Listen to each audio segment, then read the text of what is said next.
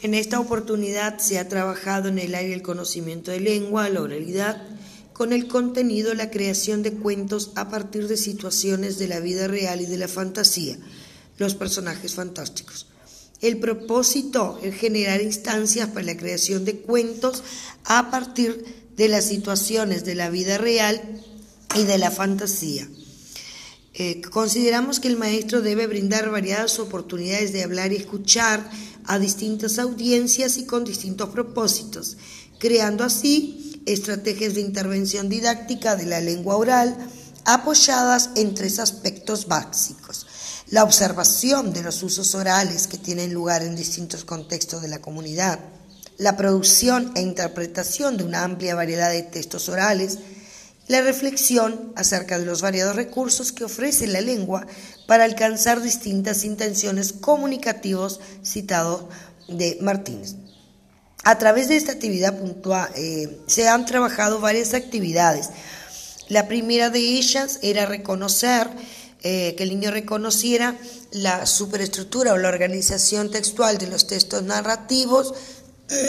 Para ello se utilizó como recurso un audio cuento, ya que estos niños son niños digitales y donde este, la tecnología debe estar presente en nuestras aulas.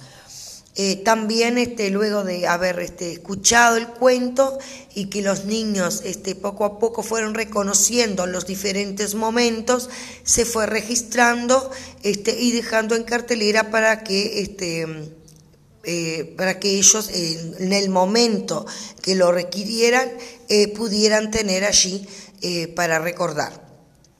Luego también fue, se fue trabajando otra actividad eh, con un cuento, pero ya en un libro de la Mochiteca, eh, eh, Cuervo, donde este se fue mm, leyendo para que ellos reconocieran, ya hay los momentos de otra forma, ya con, con la vista, digamos, y después la tercera actividad se hizo con una creación de cuento en forma colectiva, con este, personajes de la vida real.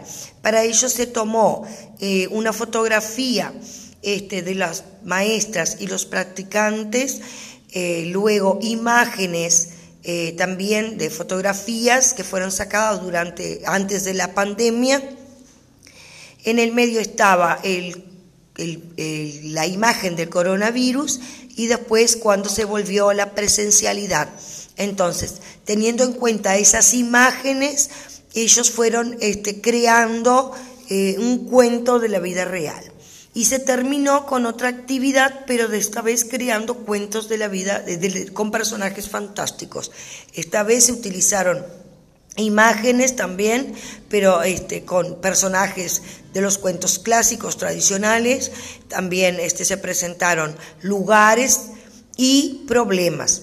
Eh, sin olvidar que recordamos también los conectores, las palabras que conectan para eh, brindarles insumos para que ellos fueran este, aprendiendo eh, a mejorar su comunicación oral, su lengua oral. luego de mostrar todas esas imágenes, se, con un dado y en forma de azar, este, se fueron sorteando, digamos, este, los personajes, el lugar y el problema para que en forma colectiva, colaborativa, eh, fueran también este, creando un cuento en forma oral. De esa forma, luego de concluido, eh, se los graba y se los permite escuchar. Eh, esto nos lleva a reflexionar sobre la lengua oral y mejorar en otras este, sucesivas este, instancias. Eh, ¿Qué decir? Que fue eh, una secuencia muy bien trabajada, que los niños este, se sintieron muy atrapados, interesados, motivados con estas propuestas eh, y fueron este, mejorando tanto su acervo lingüístico como también la comunicación oral principalmente la creación de cuentos en forma oral. La grabación les permitió hacer la reflexión y la metareflexión de, de sus producciones orales. Eh, fue una instancia donde consideramos muy importante utilizar las tecnologías eh, justamente en esta instancia tan importante que en este año de pandemia, donde tuvimos que eh, maximizar, optimizar estos recursos eh, de las TIC para que los niños este, pudieran aprender, construir, reconstruir conceptos este, y conocimientos.